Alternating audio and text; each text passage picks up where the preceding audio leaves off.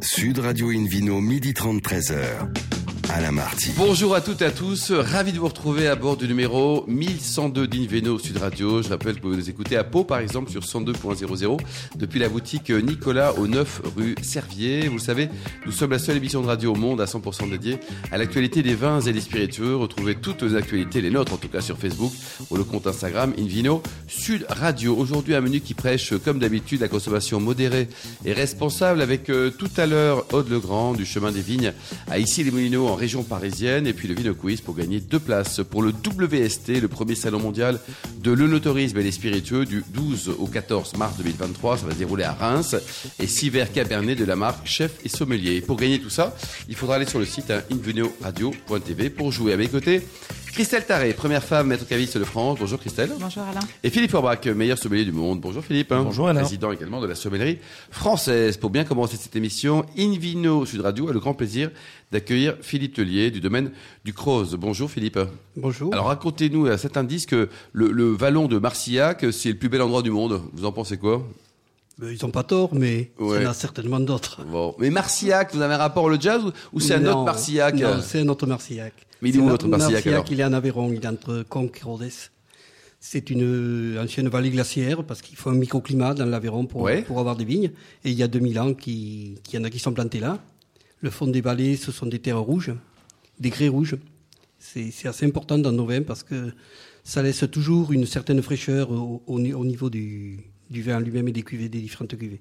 Christelle, est-ce que vous connaissez les vins de monsieur? Alors, je ne connais pas les vins de monsieur, mais j'espère que je vais pouvoir les goûter après avec grand plaisir. Et cette appellation Marcillac euh, qui produit euh, essentiellement en fait des vins rouges et des vins rosés, c'est ça? C'est Oui. ça, c'est une appellation qui, qui, qui est sur les deux couleurs, rouge et rosé. Historiquement, il y avait aussi des blancs, mais lorsqu'on a eu l'appellation VDQS en 1964, c'est les deux couleurs qui ont été retenues. La particularité aussi de ce vignoble, c'est qu'il a monocépage, avec un cépage que nous appelle nous Mansois. Comment il s'appelle le cépage? Mansois en Aveyron. Mansois. D'accord. Son nom botanique, c'est le fer servadou. Ah, mais c'est super mignon, faire Savado en plus comme nom. Donc fer euh, du grec ou du latin ferus, qui veut dire sauvage. Ouais. Ça veut dire qu'on est sur un vieux cépage, vraiment. Et D'ailleurs, Servado, ça veut dire quoi? Que les raisins sont se conservent dans le temps. D'accord, donc c'est- c'est euh, beau et c'est joli. conservation. Ouais. Mais c'est important parce que ça nous permet quand même de, de passer euh, des moments pluvieux ou autres. Et, Bah, il pleut et jamais ça- chez vous, dans l'Aveyron, ça se saurait, non? Qui peut Il pleut pas chez vous aussi Non, il pleut pas. Bon, d'accord. Donc vous avez. Suffisamment qu'il Mais- faire pousser mais- la vigne le reste. mais on a vous avez un seul cépage pour tout faire Oui, on a, nous on fait tout avec un seul cépage. C'est fou, là, Christelle. Mais Moi, ce qui m'interpelle, c'est que j'ai lu qu'il y avait 4000 hectares originels et qu'aujourd'hui, il y avait 220 hectares exploités. Comment vous l'expliquez? C'est exactement ça, même si, si, si on change un peu. Les 4000 hectares, c'est l'ère d'appellation aujourd'hui de, de l'appellation. Mais on pourrait arriver à 5000 facilement. C'est une vallée qui, qui, qui, qui était euh, dans toute plantée en vigne, euh, un petit doureau, quelque part, avec des, des, des, des murets en pierre et autres. Sauf que l'Aveyron est toujours resté un département enclavé. Et euh, suite. euh, comment on peut dire ça?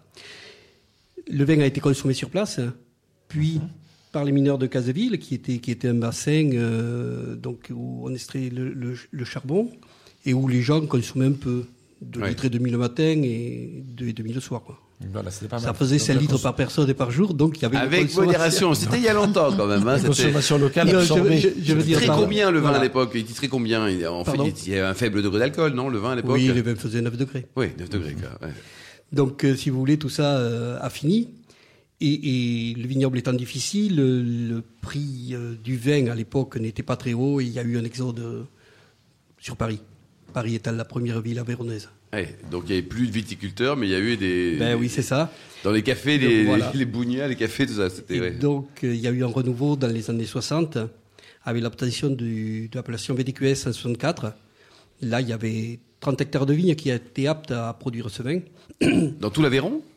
Non, pas à Marcillac. Dans, Ah, dans la, Ouais, dans, la le VQS. Au- Autour de ces 30 hectares, il y en avait peut-être 300, mais il n'y en avait que 30 qui avaient été aptes euh, D'accord. ce- ce- selon, selon le cahier des charges de l'époque. Donc euh, tout ça s'est développé. Les années euh, 70, ça s'est un peu structuré. Les années 80 euh, ont vu l'arrivée de, de- de- de ma génération. Et en 90, on a obtenu euh, l'AOC. Ah, c'était bien ça, non? Là, il y avait euh, 5 hectares. Très rapidement, ça a donné un, un coup de fouet. On a été assez vite euh, à 200 hectares et aujourd'hui, on est à 220. D'accord. Christelle Oui, Il a la possibilité de développer, de faire connaître encore euh, le vignoble. Et d'ailleurs, vous dites euh, il n'y a qu'un seul euh, cépage sur un terroir d'argile rouge. Par contre, vous avez plusieurs cuvées. vous, On a plusieurs, oui. Tout le monde a plusieurs cuvées. Donc, euh, sur la partie de l'appellation où je suis, on a l'argile rouge qui, qui est vraiment là. Sur une autre partie, on a des plateaux calcaires, partie salle la source. Et donc, euh, ça nous donne deux terroirs quand même différents, avec des vins euh, qui sont un peu différents, mais avec toujours ce fil rouge qui, qui est donné par le cépage euh, fer servado, quoi. Et une cuvée sans soufre aussi. Et sur le domaine, on a aussi une cuvée sans soufre, oui. Pourquoi faire ce choix de- d'essai du sans soufre euh, Ben, c'est mon fils déjà qui, qui, qui l'a fait, et puis c'était pour aller plus loin, c'était pour s'essayer à cette forme de, de, de vinification. Je vous avouerai que ça faisait longtemps que je me réveillais pas la nuit. La vinification, là, j'ai réappris le chemin de la cave la nuit, mais bon, ça s'est très bien passé. euh, on s'est servi de technique, on a maîtrisé les températures, euh, une hygiène euh, qu'il faut parfaite, et donc on a obtenu un, un vin assez intéressant, et donc ça fait maintenant quatre ans que, nous reproduisons euh, Ouais. cette. Philippe Forbray, le soufre, racontez-nous d'abord. Est-ce que c'est l'ennemi du vin C'est l'ennemi du mal de crâne C'est c'est quoi exactement? Parce que dès qu'on dit soufre, waouh, non, non, non, non, oui, oui, oui, qu'est-ce qui se passe? Écoutez, ça a été longtemps considéré comme un mal nécessaire parce que c'est ce qui conservait le, le vin. Clairement, avant, avant l'utilisation du soufre, c'était les vins jeunes qui étaient les plus chers. Dès qu'ils prenaient un peu d'âge, ils étaient, euh, ils étaient remisés parce que les vins se conservaient pas. Donc euh, voilà, le soufre a aidé effectivement à faire en sorte que le vin se conserve. Euh, on est arrivé aussi à une certaine limite parce qu'on s'est aperçu qu'effectivement, en termes d'allergie, en termes de, réac- de réaction du corps, il pouvait y avoir des, problématiques. Donc aujourd'hui, on est, sur une vraie tendance de réduction du soufre, même, dans le, même sans la démarche sans soufre. Il y a dans, les notions aujourd'hui de, réglementation des, notions de, baisse de taux de soufre. Pour les vins rouges, finalement, vous produisez essentiellement du rouge. Donc euh, c'est plus facile entre guillemets à gérer le, le, le, le, fait de mettre peu ou pas de soufre. C'est vrai. Pour les vins blancs, c'est nettement plus compliqué. Euh, pour les rosés, c'est un peu, comme on sans doute, intermédiaire. Oui. Euh, et, euh, et en tout cas, ce qui est, c'est- ce qui est certain, c'est qu'il y a, c'est, c'est le fameux mal à la tête dont vous parlez. euh, c'est une combinaison, pas que du soufre, hein, c'est aussi la quantité que. Absolument. Oui. Ouais, Il y a faut aussi- commencer par ça il y déjà. a hein. aussi l'alcool, je veux dire, voilà, et le soufre fait partie effectivement des, des, des facteurs euh, inclinants à avoir mal effectivement à cette tête. Mais naturellement, il y a du soufre euh, Alors, naturellement, il y a du soufre. D'ailleurs, on parle de sans soufre ajouté parce qu'il peut y avoir une production de soufre dans certaines étapes, à la fois de, de, la, de, la, de la production de raisin, mais aussi à certaines étapes de la vinification qui, euh, par, par mystère de, de, de la fermentation ou d'autres éléments de, fa- de, de vinification, produisent du soufre. Donc, mais le, le vin mange aussi son soufre. Donc on s'aperçoit que le soufre, c'est- une molécule, hein, mais qui peut, qui peut varier de, de, de perception, euh, même analytique, hein, en fonction des moments. Ouais. Et, et des Donc, euh, individus aussi d'ailleurs. Non, non, mais juste, juste l'analyse du produit. En lui-même, quoi. En Absolument, pas la perception qu'on en a, l'analyse que, que l'on le fait de- produit, du quoi. produit. Ouais. Christelle Mais c'est vrai que le, le sans soufre aussi nous permet aujourd'hui, on voit que les vins avec l'élevage long se gardent aussi très bien dans le temps. Donc là, ça fait 4 ans, donc vous allez pouvoir, euh, euh, vous avez encore un petit peu de temps pour voir comment ça évolue. Et on a gardé euh, systématiquement des bouteilles, donc Voilà. Oui, on voir. régulièrement. Oui.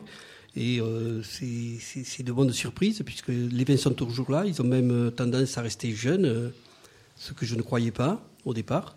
Et ben non, pour moi, c'est c'est quelque chose de bien, parce que ça nous permet, en plus, d'avoir une nouvelle réflexion et de, et de baisser aussi euh, encore plus nos, nos, nos doses de soufre, les cuvées euh, traditionnelles. On n'était pas déjà très haut, puisqu'on était... euh, Donc la tendance est bonne. hein, pour, la euh, tendance est bonne. et c'est- Et alors vivre sans vin blanc, ça va être difficile quand même, non? Non, on en a un peu. Ah, quand même. En fait, en, Mais- en- mais pour nous. en- non, mais vous en commercialisez en IGP, non? Il y a- il oui, y a on en a un peu production. IGP. Bon, en fait, cette année, ça a été difficile. à Quel est cépage alors? Oh, mais nous, c'est un peu particulier. C'est c'est la synthèse. On a à la fois du, du sémillon et du muscat petit Rhin. Ah bah Ah très bah. bien. C'est c'est, euh, Ah oui. Et même du Mansin, je crois. Et du petit Et Mancer, du ouais. petit Mansin, Oui. qui est un On cépage fait un peu de, de, vin doux avec. D'accord. Oui, parce qu'il y a une tradition de, de ces vins doux aussi dans cette région. Ben oui, il y avait tout ça autrefois. Il faut retrouver. Alors bon, on a commencé euh, par reprendre les, les rouges, par maîtriser cette production de rouge. Et maintenant, on peut s'amuser à côté. Quoi. Ouais. Le- le- la gamme de prix, ça va de combien à combien au vin Ben, nous, ça démarre à 8 euros et ça monte euh, à 16 euros. De 8 euros à 16 euros. à Voilà. 16. Oui, très bien ça. Ça Et le potentiel de garde, alors on peut les attendre, vos, Vos rouges euh, Ah, les rouges, oui, les rouges, euh, dès qu'on va sur les cuvées vieilles vignes, euh, ou une cuvée qu'on appelle les rougiers, on, on est, on est à 10 ans, les millésimes, les jolis millésimes, c'est 20 ans, 25 ans. 20-25 ans, c'est impressionnant, Philippe. Ben, c'est formidable. Avec un- effectivement un rapport qualité prix surprise, un peu plaisir découverte pour la plupart des gens. hein. Je pense ici à Paris, par exemple. Moi, j'ai, il me reste quelques bouteilles euh, déjà d'un certain âge de, de- du, du domaine du Croc. Et franchement, les gens, quand on ouvre, ils se régalent. Ce côté fruit noir, c'est notre un peu poivré, euh, légèrement mentholé selon les millésimes, etc. C'est quelque chose qui est tout à fait euh, séducteur, vraiment. Christelle? Et votre fils vous a rejoint aussi sur le domaine et vous avez commencé avec euh, 3 hectares. Aujourd'hui, vous avez 34 hectares quand même. Voilà. Oui, c'est ça. Donc c'est une belle expansion. Bravo, félicitations. Ben oui. Oui. Et ça continue avec lui Et on Vous avez des continue. projets, Ah, là, on a un gros projet aujourd'hui, Mm. puisqu'on a refait tout le chai et on a rajouté une corde à notre arc en, euh, en voulant développer de l'onotourisme, dont bien. une réception client euh, assez intéressante pour justement expliquer ce terroir. Et justement, on, est en train de reprendre les terroirs les plus élevés qui sont sous euh, la roche-mère sur les éboulis calcaires pour planter des blancs. Et potentiellement, donc là, les blancs, vous allez, donc vous allez en replanter avec, euh, en se disant, voilà, on complète la gamme. Quoi. On a du rosé, du rouge. Et... Et oui, Ouais. tout simplement. Philippe Le- on, a, on a une image un peu traditionnelle finalement de cette appellation et vous avez fait vous un chez ultra moderne. hein. C'est ça. Quand on voit les images, je vais aller voir un petit peu pour préparer l'émission, mais Eh oui. le- on s'aperçoit qu'effectivement c'est c'est juste euh, un, autre, un autre univers. C'est la Californie au milieu du Douro, en plein cœur de, de l'Aveyron. on avait, on avait des, de la pente qui, qui, qui est un handicap quand même, parce qu'il faut aménager des terrasses et des choses comme ça, euh, donc c'est assez dur. Par contre, ça nous a permis de faire un chien gravité et ça, ça on rattrape là. Ça, c'est Ouais. pas Ouais, mal. rattrape, quoi. Ouais, ouais. Bon, ben super. Merci beaucoup en tout cas, Philippe Lely. On vient vous voir. Donc, euh, le tourisme, vous avez aussi de quoi pour. On peut déjeuner Oui, chez oui, vous, on peut dîner chez vous. Oui. Vous êtes aussi sympa là-bas qu'ici. On vous recevra. Le même accent. Et, et c'est ouvert tout le temps c'est toujours ouvert, oui. Bon, et il y a toujours le microclimat dont on parlait. hein. Oui. C'est vrai qu'il fait tout le temps beau, quoi, en fait, chez vous. hein. Il y a mon fils et il y a encore ma maman même qui peut recevoir. À toute la famille. Merci beaucoup, Philippe, en tout cas. Euh, merci également, Christelle. Merci et Philippe. Orbach, on se retrouve dans un instant chez le caviste Nicolas de Pau avec le Vino Quiz pour gagner deux places. Deux places pour le WST, le premier salon mondial de l'œnotourisme et des spiritueux qui va se dérouler du 12 au 14 mars 2023 à Reims et six verres Cabernet de la marque Chef et Sommelier. Sud Radio Invino, midi 30, 13h.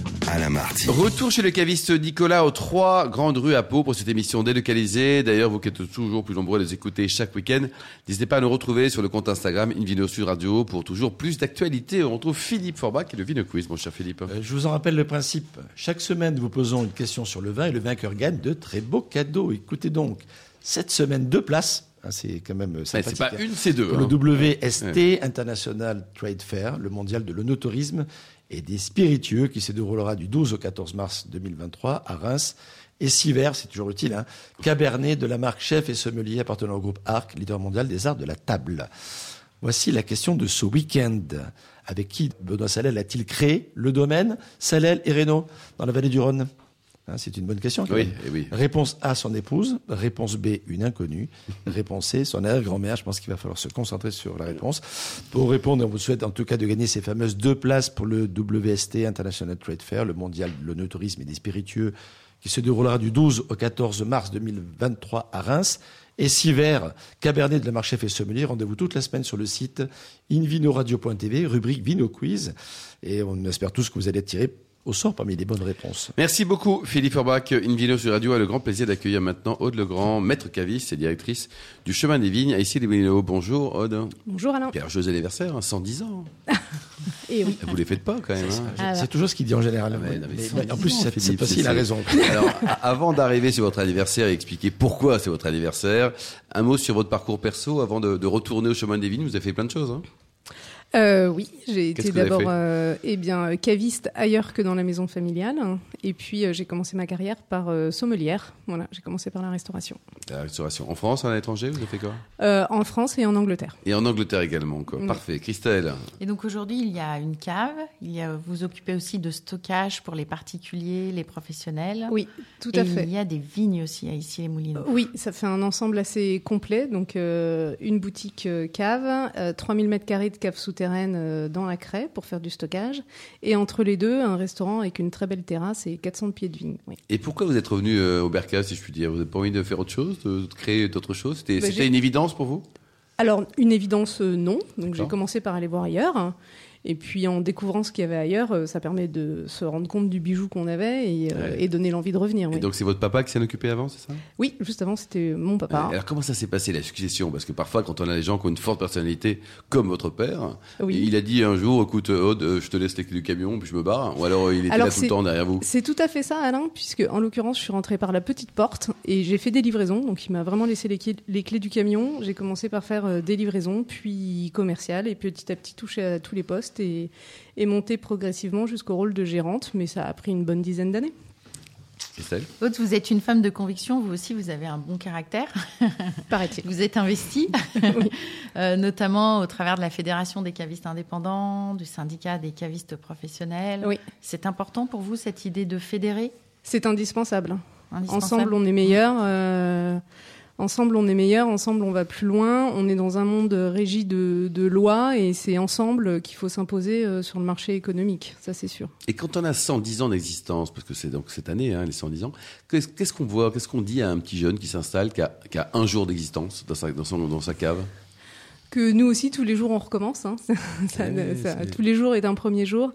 Euh, que c'est un métier euh, magnifique évidemment. Que euh, ils ont ils ont la chance d'écrire une page complètement blanche. Donc euh, c'est la même chance que d'avoir euh, une page déjà écrite depuis euh, Plus d'un siècle, quoi. plus d'un siècle. Ouais. Oui, c'est juste différent.